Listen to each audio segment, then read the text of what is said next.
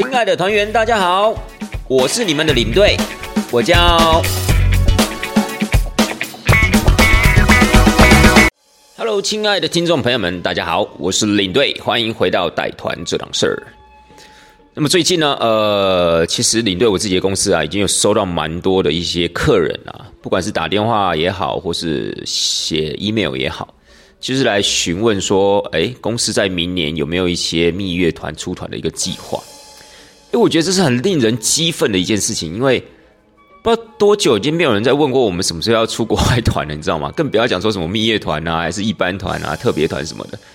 所以我觉得这个情况真的是有是感觉得出来，它有渐渐在改善的。就是大家可能也正慢慢的期待，说明年是不是真的就可以出去玩了，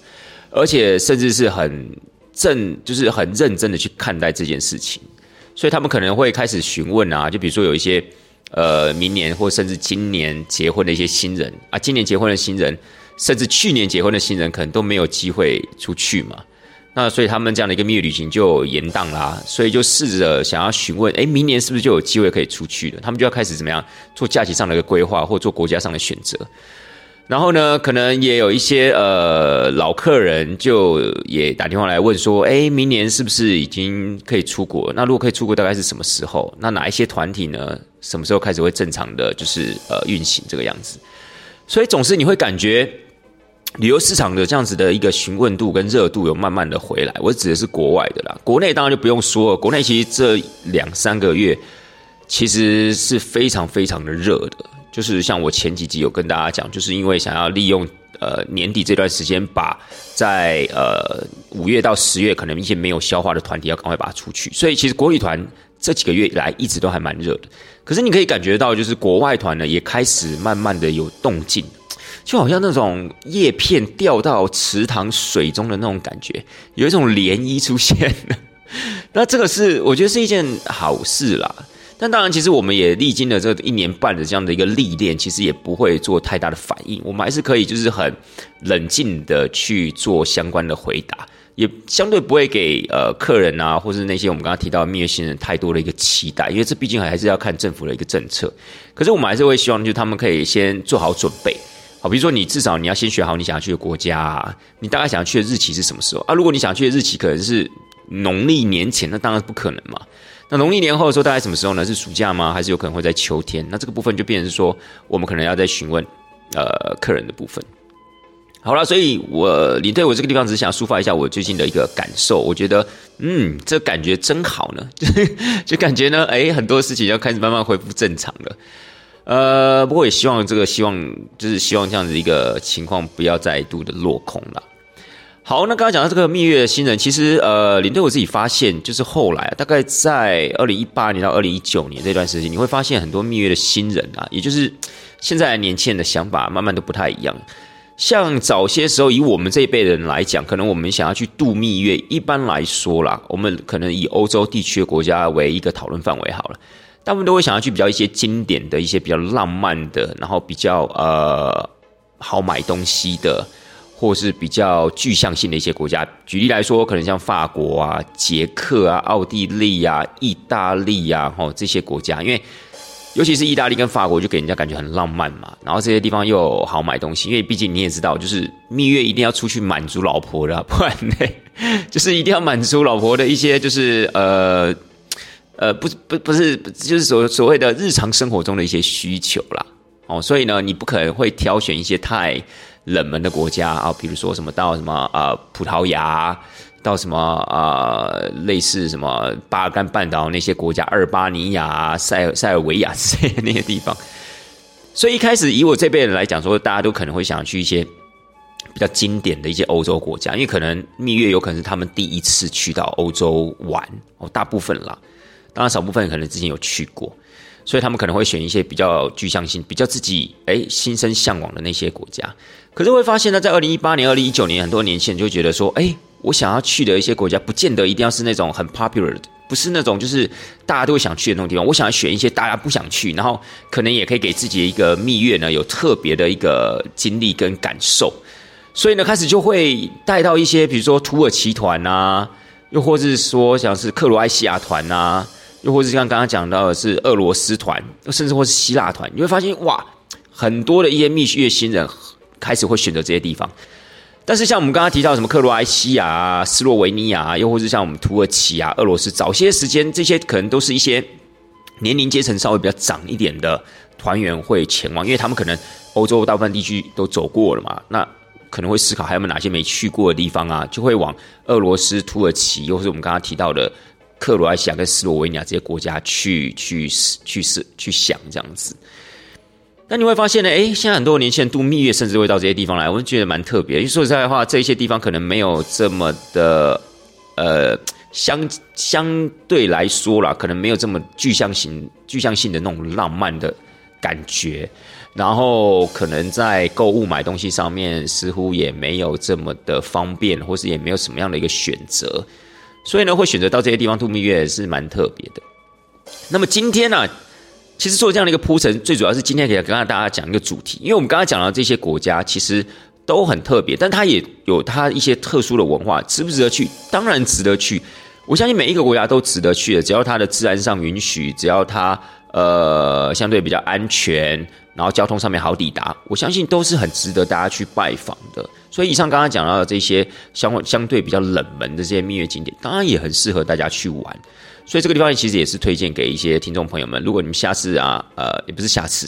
如果你们接下来可能呃有计划，比如说想要旅行，又甚或是你们是想要去蜜月旅行的，我觉得刚才以上讲到那几个地方，其实还蛮推荐给大家。可是你们到这些地方去旅行啊，就一定要先稍微的注意一下，因为这些地方可能有它一些既定的历史啊跟文化。那今天想要跟各位听众朋友们分享的，其实是想要跟大家讲讲所谓的东正教。东正教其实是基督宗教里面的其中一个派系，但是为什么想要跟大家讲呢？因为其实我们刚刚讲到那几个地方啊，包括像是土耳其啊，包括像是俄罗斯啊、希腊、克罗埃西亚，尤其是阿格呃巴尔干半岛上面那些国家，其实呢，你都可以看到东正教的这样子的一个痕迹。那当然，可能很多人会说：“哎，没有啊，我去土耳其，土耳其不是伊斯兰教吗？”可是。土耳其啊，曾经是东正教的一个大本营。那是在一四五三年之后呢，他们被鄂图曼土耳其人占领了之后，才有所谓的东正教啊，改成所谓的伊斯兰教。所以事实上，你现在去到土耳其，你还是有机会可以接触到那些东正教的文化，甚至它目前也存在于一般老百姓的生活当中。当然，它没有办法像伊斯兰教这么的普遍，这么的这么的外显。但是事实上，不管你是去参观古迹也好，不管你今天是呃去深入到当地的社区也好，你都有这样的一个机会，可能会接触到所谓的东正教。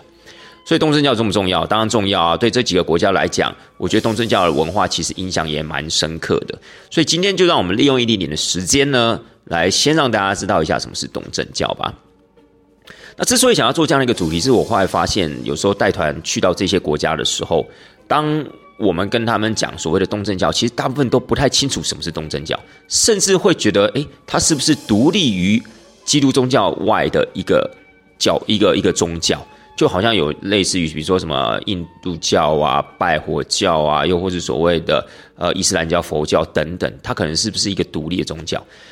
其实它不是一个独立的宗教，它其实就是基督宗教里面分出来的一个支派。但是会发现，就是很多人都不晓得这一点。那直到当地到了当地去旅游，然后经由我们的一个解说，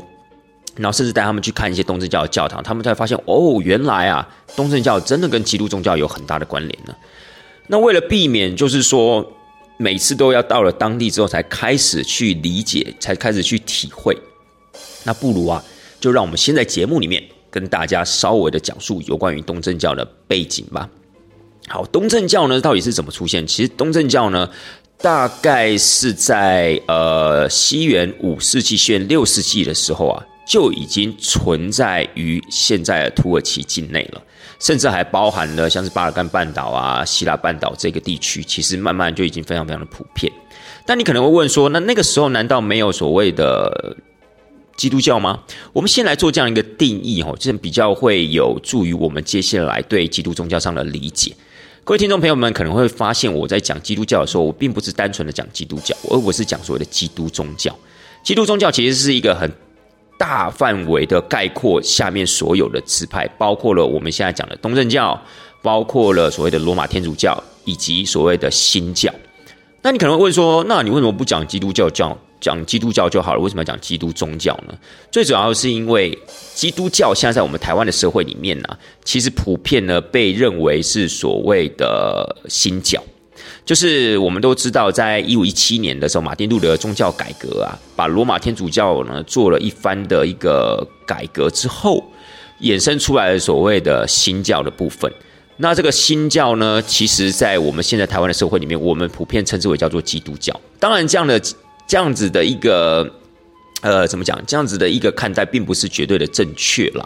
但是也因为慢慢在这样子的一个生活环境下面去流传这样子的一个称呼，大家也就这样习惯了。所以呢，我们才会后来在跟呃台湾的贵宾、台湾的客人啊，在讲有关于基督宗教的故事的时候，我们就会用基督宗教来做一个概略的包含。然后，基督宗教下面呢，可能就有所谓的新教，也就是大家所熟知的基督教，然后有所谓的罗马天主教，还有我们现在要讲的东正教这个样子。那其实，在当时，呃，西元五六西元五世纪、西元六世纪的时候，那个时候的天主教啊，其实它还是被定义在所谓的一般的基督教。那当时的基督教跟所谓的东正教呢，就有这样子的一个差别。什么样的一个差别呢？就是其实在一些教义上面，他们有不同的意见。所以在西元四百五十一年的时候。有了所谓，我记得好像是第三次还是第四次的所谓的基督教大公会议。那这个大公会议里面呢，造成了东正教跟所谓的基督教的一些，我们就直接讲天主教好了。我觉得这样大家会比较容易理解，就造成了东正教跟天主教的一个分裂。但这个分裂呢，其实在整个基督宗教的一个历史上面，它并不是这么的明显，也不是这么清楚的被记载下来。但是呢，这一次的意见上的一个分歧，的确造成了支持东正教的那些信徒跟支持天主教那些信徒上面，在某种程度上面呢，已经有所谓的分歧了，甚至产生了所谓的分裂这样子的一个情况。那后来随着就是西元四百七十六年，因为罗马覆灭，罗马帝国西罗马帝国啊，就是被蛮族所灭嘛。但是呢，东罗马帝国还是持续的存在于当时的君士坦丁堡，也就是现在的土耳其、希腊、巴格半岛一带。那在这样的一个情况底下呢，因为在所谓的政治地理上面就分成了两个阵营，一个就是所谓的东罗马帝国，一个呢就是接下来蛮族兴盛的这样的一个舞台。因为西罗马帝国被灭亡掉了嘛，所以这个时候呢，等于是说在。政治上面分成了两大阵营，那么在宗教上面呢，也因为政治地理的一个破碎，也分成了两大阵营。一个呢，就是以君士坦丁堡主教为主的这个所谓的正教，是这所谓的正教的派系。那另外一个当然就是以罗马教宗所存在的天主教这样的一个派系。那您大概就可以了解到，当这两个权力因为政治地理分开的关系。他们开始呢，就是出现了意见上的分歧，甚至呢，他们会觉得谁才是这个宗教世界里面的领导者。那当然，以君士坦丁堡的一个立场，他可能当然就会觉得，哎，各位插一个话题，大家知道君士坦丁堡在哪吗？我听了半天，你可以稍等一下吗？因为我想要先知道一下哪里是君士坦丁堡。各位，君士坦丁堡就是现在的伊斯坦堡啦。那么，在鄂图曼土耳其人还没有征服所谓的东罗马帝国之前，伊斯坦堡的旧名呢，就是所谓的君士坦丁堡。所以呢，当君士坦丁堡那边的主教，他可能会认为说，他们才是所谓的正统，因为毕竟以若以罗马帝国为一个正朔来讲的话，你西罗马帝国灭亡了，那当然接下来就是要看东罗东罗马帝国，因为东罗马帝国的皇帝还在啊。所以，当然所谓的教会的部分，当然也要以东罗马帝国的教会为。正朔才应该才才对啊！可是当然，罗马教宗的立场就不是这样。罗马教宗会认为说，虽然西罗马帝国已经灭亡了，但是罗马教宗才是一切基督教的根源呐，才是一切天主教呃，才是一切所谓的呃基督宗教的根源呐。所以怎么会是轮到君士坦丁堡呢？当然还是以罗马为主，因为整个罗马帝国兴盛的时候，罗马教宗那个时候在西元三百一十三年的时候，当整个基督教合法化。之后呢，其实就是已经在哪里，就已经是在罗马了。那是后来因为又分了所谓的东正教，然后罗马帝国灭亡之后，当然这个地方就是罗马就是以天主教为主，所以呢，站在不同的立场，大家都会认为自己才是宗教上的一个领导人，所以在这样的一个情况底下呢，大家就会开始吵啊，大家可能就会开始谁都不服谁啊，那么这样的情况就一直延续到了西元十一世纪。到了西元的一零五四年的时候，成为了基督宗教历史上第一次正式的大分裂。那这次的大分裂呢，就造成了我们后来所熟知的罗马天主教，以及我们现在跟大家讲的所谓的东正教。所以呢，如果你论其在史册上面所记载一个正式的大分裂的话，那是出现在一零五四年。但事实上，其实从西元五世纪到西元十世纪的时候。这样子的一个分裂或这样子的一个裂痕，其实一直持续甚至扩大的，这样的一个争论，这样的一个旗舰呢，其实一直不断的产生。所以，其实，在当下那个时候，已经有所谓的正教的派系，已经有所谓天主教的派系。但是，我们大家就是很就是很正式的坐下来，告诉哎，我们从此就分手吧。就是我们以后呢，就是谁都不属于谁。然后呢，我们就正式的去走自己的路。那么这样的一个时间点是落在一零五四年，可是，在之前其实就已经存在所谓的东正教跟所谓的罗马天主教了。好，那么在东正教的称呼的部分，也有人他称之为叫做所谓的正教，所以你要讲它叫做东正教也可以，因为东正教是指东方正教嘛。那有些人讲的比较简单，就直接讲正教。那以英文来讲的话，它就是 Orthodox。Orthodox。那如果我今天是讲罗马天主教的话，就是呃 Catholicism。所以 Catholicism 跟 Orthodox 刚刚我就是英文上面的一个不同的一个称呼。那么我们现在来讲讲这个东正教跟所谓的罗马天主教有什么不同吧？虽然说罗马天主教后来在十六世纪，我们刚刚提到马丁路德的年代，也有在经历了另外一个分裂，分裂到我们现在所熟知的新教跟旧教的关系。那这个部分我们就不谈，因为毕竟我们今天是要谈的是所谓的东正教嘛。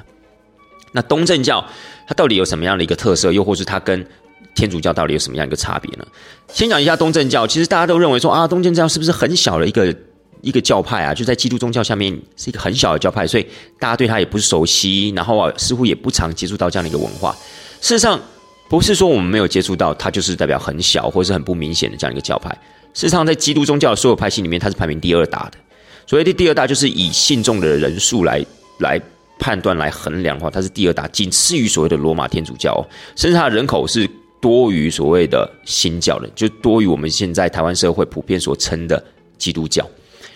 那他们的范围，他们的一个活跃的区域大概是在哪里呢？就是比如说，他们的信徒大概都是分布在哪一个区域？其实他们的信徒啊，大概都是以现在的俄罗斯地区为主，然后还包括了现在的希腊、巴干半岛上面的那些国家，其实有蛮多都是信奉所谓的。东正教，那当然在土耳其也有部分的信徒啊是信奉所谓的东正教，所以呢，其实你到这些国家去玩的时候，你都会看到这些东正教的一个教堂。那其实东正教我们刚刚有提到，在一零五四年分裂的时候，其实呢，东正教还是非常的活跃于当时的东罗马帝国的境内。但是如果我们就历史面去考量的话，东罗马帝国其实大概从西元十一世纪开始，就慢慢的疆域上面就是萎缩、萎缩、萎缩，甚至萎缩到最后啊，只剩下以伊斯坦堡为中心周边的一个土，呃，对不起，以君士坦丁堡为中心周边的土地了。所以呢，后来你可以想想看啊，因为整个东罗马帝国慢慢的萎缩，那当然以东正教的势力来讲话，它虽然，当然它还是影响了周边的那些人。好，影响了他周边的那些所谓的百姓。可是问题是呢，当他东罗马帝国疆域慢慢被鄂图曼土耳其所吞噬的时候，伊斯兰教这样的势力也渐渐的渗透到了原本东正教的土地上面。所以这个时候呢，其实东正教也受到一个很大的冲击。那就在一四五三年的时候，东罗马帝国就被鄂图曼土耳其给征服了嘛。那当然征服之后就改朝换代啦，所以这个地方就当然一定是改信所谓的伊斯兰教啊。那这个时候怎么办呢？东正教难道就这样子覆灭了吗？或者说他可能就跟天主教和好了，回到天主教的怀抱吗？其实没有，因为这个时候呢，又出现了另外一个继承者的角色，而且是这个继承者呢，在当时啊，还也算是蛮有势力的，就是后来的沙皇，也就是当时的所谓的俄罗斯。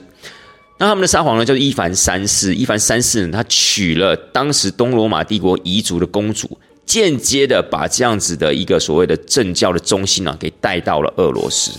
那大家可能一定会在想说，哎，那俄罗斯原本是信奉什么教？其实俄罗斯原本就信奉所谓的正教，也就是所谓的东正教。那只是说，因为一直在东罗马帝国存在的时候，当然中心点是在所谓的君士坦丁堡，所以整个正教东正教的中心当然也是放在所谓的君士坦丁堡。那当时的俄罗斯呢，充其量也不过就是一个信仰东正教的一个民族、一个国家而已。可是呢，一四五三年东罗马帝国覆灭之后，哎，这个时候啊，整个俄罗斯就名正言顺的继承了整个东正教的文化，甚至把它。大规模的发扬光大，成为了后来东正教记起的一个中心点，就是在现在的俄罗斯。所以，为什么您现在去俄罗斯旅游观光的时候，你会看到很多的一些教堂？你会发现这些教堂很有特色。我们都说它有什么那种洋葱头的造型啊，然后呢，你会觉得它的一个整个教堂的一个，不管是造建筑造型也好，又或是内部的一些设计跟一些呃设施的陈设。好像跟西方的那些教会啊，天主教啊，又或是所谓的新教不一样。其实它就是走所谓的东正教的路线，而且它现在呢，其实是整个东正教的一个中心，也就是说信徒最多的一个地方。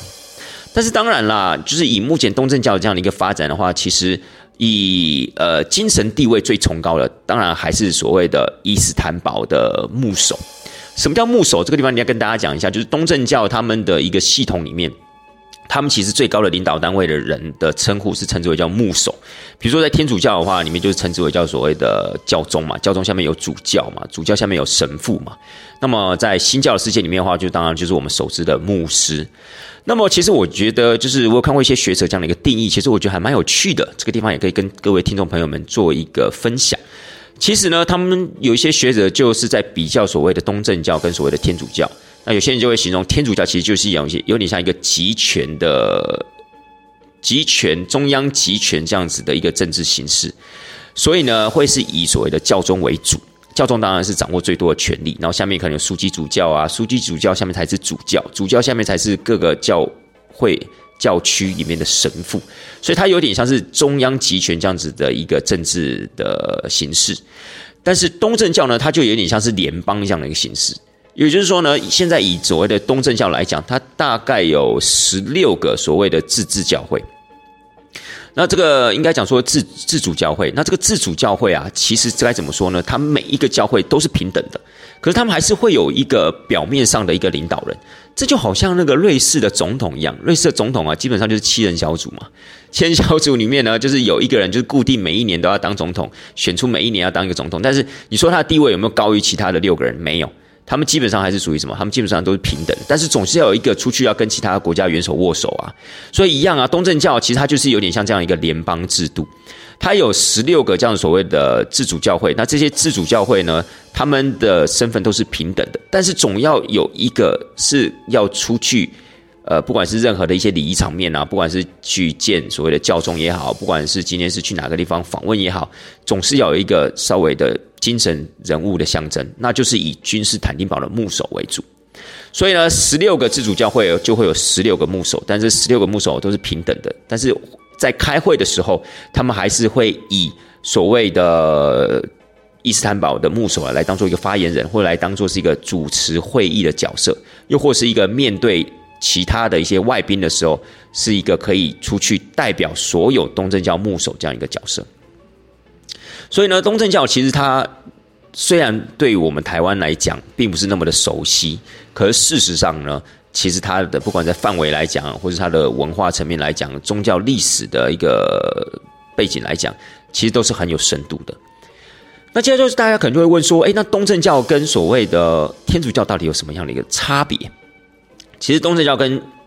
天主教有蛮大的差别了。先撇开一些就是所谓的礼仪跟仪式不说的话，以我们一般观光客可以察觉到的部分去看，你一样可以感觉得到东正教跟天主教就是有很大的不同。虽然他们都是基督宗教下面的支派，但是呢，不管是在一些形式上，不管在教堂的一个建筑跟设计上，其实就有很大的差别。首先，我们先讲教堂的本身，不管是外观的话，或内部陈设来看，基本上呢，在东正教的部分，因为它毕竟它发迹的一个过程是从所谓的当时的土耳其、希腊一带，所以他们那个时候所接触的建筑文化呢，是所谓的拜占庭建筑样式。那这个拜占庭的建筑样式呢，跟西方欧洲所流行的，不管是啊罗马式啊、哥德式啊，也就是后来所谓的文艺复兴，或是所谓的巴洛克，其实是非常非常不一样的。所以在教堂的一个陈设上面呢，东正教的教堂其实它都会有一个穹顶。那么这个穹顶，当然我相信比较敏感的人大概也就知道，这样的一个穹顶的一个建筑文化、建筑模式，其实后来有影响到整个土耳其地区的伊斯兰教的建筑，包括像清真寺等等的。所以呢，其实这样一个穹顶的一个外观，就是一定会有一个穹顶，穹顶下面还有很多的一些附属的穹顶结合在一起。那也有人称之为叫所谓的半拱，也就是上面一个穹顶，下面会有几乎有大概有四个半拱去支撑主要的穹顶。而这样的一个建筑模式，其实就是很典型的拜占庭式的一个建筑。所以在外观上面，跟所谓的呃。西欧的那些，不管是拉丁十字啊，或是巴西利卡样式的那种所谓的教堂，其实在外观上面就差蛮多的。那讲到内部的部分呢，内部的部分其实你会发现在欧洲有很多的一些教堂，包括哥德样式的教堂，它都会有很多的雕刻。可是呢，在所谓的东正教的教堂，你第一你在外观上看不到雕刻，你在内部也看不到雕刻，因为东正教的内部呢，它其实所谓的圣像，又或是我们所谓的圣像画。那这个所谓的圣像跟圣像画，它都是平面的，而且它的画风呢，其实跟西方教会的那些所谓的湿壁画，其实有很大的差别。西方教会的湿壁画，其实在呃绘画的部分呢，其实是蛮注重人的神情的表达。可是你会发现在东正教的这些圣像画上面，其实它不重视这些人物的表情上的一个传达，所以他们的表情基本上是非常的呆板的，非常的自私化的。那也在这样的一个情况底下，你就会感觉到，其实，在东正教的壁画上面，它并不强调人的情绪的一个流动或传达，它只 focus 在所谓的人物的表明，以及他所做的一些事情的表达的传达，所以这才是最重要的。至于说他那个时候到底是什么样的一个心情啊，或者是说他的是不是有画的惟妙惟肖啊等等的，这些不是东正教圣像画在追求的部分。东正教圣像画在追求，就只是说我今天把真实的人物这样画出来，然后让大家知道到底发生了什么事情，然后这个圣人是谁，那他对我们的这整个教派教会有什么样的一个贡献，这个才是最重要的。所以呢，在所谓的偶像崇拜上面，其实东正教这边也常常会出现的一些呃争议，就是有些人会觉得是说，诶，东正教如果今天是这么的严格要求自己反对偶像的话，那为什么会有圣像化的一个存在？但是对东正教来讲，他们就会认为说，哎，这些神像化是真实存在的一个人物，所以我们对他表以敬意，这是很正常的事情。我们并不是去崇拜一个虚假的或是虚无这样子的一个偶像或是角色，我们所崇拜的或者说我们所致敬的，都是一些真实存在于基督宗教历史上的这些所谓的信徒或殉教者。那我们对他施以敬意呢，这个是很正常的意思。所以呢，东正教在艺术的一个展现上面，尤其在呃教堂的内部的话，这些圣像画其实也算是艺术的瑰宝哦。只是说呈现的方式啊，上面会有不同的一个感受，跟西方的教会比起来的话，所以呢，其实我们进到了东正教的教堂，你还是可以感到那种很肃穆、很严肃的那样的一个感觉。而且那些圣像画，其实它用的那些油彩啊，那些石，他们也是属于湿壁画的一种所谓的工艺。所以我觉得这是很重要的一个差别。然后再来呢，在内部的陈设部分，你会发现西方教会里面还是放了很多的椅子啊，不管是长椅也好，或是单格单格的椅子。可是你会发现哦，在东正教的教堂里面是没有椅子哦。那他们椅子难道不需要椅子吗？难道他们不需要所谓的呃做礼拜啊、弥撒等等的吗？基本上呢，他们如果在进到了教堂，不管是信徒在祈祷或是做礼拜的过程中，都是以站着的这样子的一个情况。除非呢，今天有些年纪比较大的，在整个东正教的教堂里面，在柱子的周边可能会有那种所谓的收放式的那种木椅，那你可以坐在那个地方，稍微让你自己休息一下。否则，一般的信徒进到了教堂，可能要做祈祷或者做任何的致敬的话，其实都是呈现一个站姿的一个状态。跟西方教会呢呈现坐姿的状态是不一样的。甚至呢，在东正教呢跟所谓的天主教部分，他们在画圣十字，在胸前画圣十字的方向也是不太一样的。东正教呢，我们先讲天主教哈，天主教呢基本上就是上下左右在画圣十字的时候，但是东正教啊是上下右左，好上下右左，所以呢这个方向啊左右的方向是颠倒的。那这时候很多人有问说，哎，那你就顺便讲一下基督教，也就是所谓的新教，他们画不画圣十字，或者怎么画？其实呢，据我所知，新教呢，也就是所谓我们现在台湾讲的基督教呢，是没有在胸前画圣十字的。因为呢，新教就原本的天主教里面做了一些改革，其实已经把所谓的礼仪跟仪式改的算非常非常的精简了。所以，据我所知，跟我身边的一些新教基督教的朋友讨论的一个结果是，他们现在已经不存在胸前画圣十字这样子的一个仪式了。好，这个一部分呢，我觉得也很值得跟听众朋友们做分享。那除了这样子的一个站姿的呃礼拜之外呢，另外呢还有一个重点就是说，在合唱团的部分，也就是说，其实都有所谓一个唱诗班，但在东正教里面的唱诗班其实是没有乐器的搭配。也就是直接用人声呢去做一个唱诵，就是他们的圣咏歌啊，其实就是直接用人声的方式去做呈现。可是你会发现在西方教会里面呢，可能还会有所谓管风琴啊，甚或是在现在的基督教世界里面有钢琴啊等等的。所以呢，其实是有乐器上的搭配，但是在东正教是没有乐器的搭配，直接用人声呢去呈现那样的一个贞洁神圣的这样的一个感觉。好，那。除了教堂的差别之外，那么在所谓的人物上面有什么样样的一个差别呢？就是说，在整个呃东正教神职人员跟所谓的天主教的神职人员有什么差别？我们都知道是呃，我们都知道天主教的神职人员其实是不能结婚的啊，不管你今天是教宗或是主教或是所谓的神父，基本上啊都是不可以结婚的。可是东正教可以，可是东正教呢，它有一些规定。他就是说呢，如果你今天是当所谓的呃神父的话，你当神职人员的话，如果你在当神职人员之前你已经结婚了，那 OK，其实这样的婚姻是被承认的。可是假设你离婚了，或是你的另一半过世之后呢，那基本上呢你就不可以再婚。那当然还有所谓的呃，在整个东正教的主教的部分呢，他是不能结婚的。好，他是直接就是不能结婚，因为他是从真院，他从所谓的修道院里面直接出来，所以他是不能可以结不可以结婚的。所以这个部分呢，是跟天主教呢也有一点点的一个差异。所以呢，借由这些差异呢，其实我们就可以对东正教有基础的一些了解，那也就知道呢，它跟所谓的天主教啊，其实就有这样子一个很基本的一个差异。所以啊，下次啊，如果当我们再去到所谓的东正教的一个教堂里面的时候，我们就可以直接针对这些差异去做一个。也不能讲说验证啦，就去看一下，哎，哦，原来真的是如此那样的一个感觉。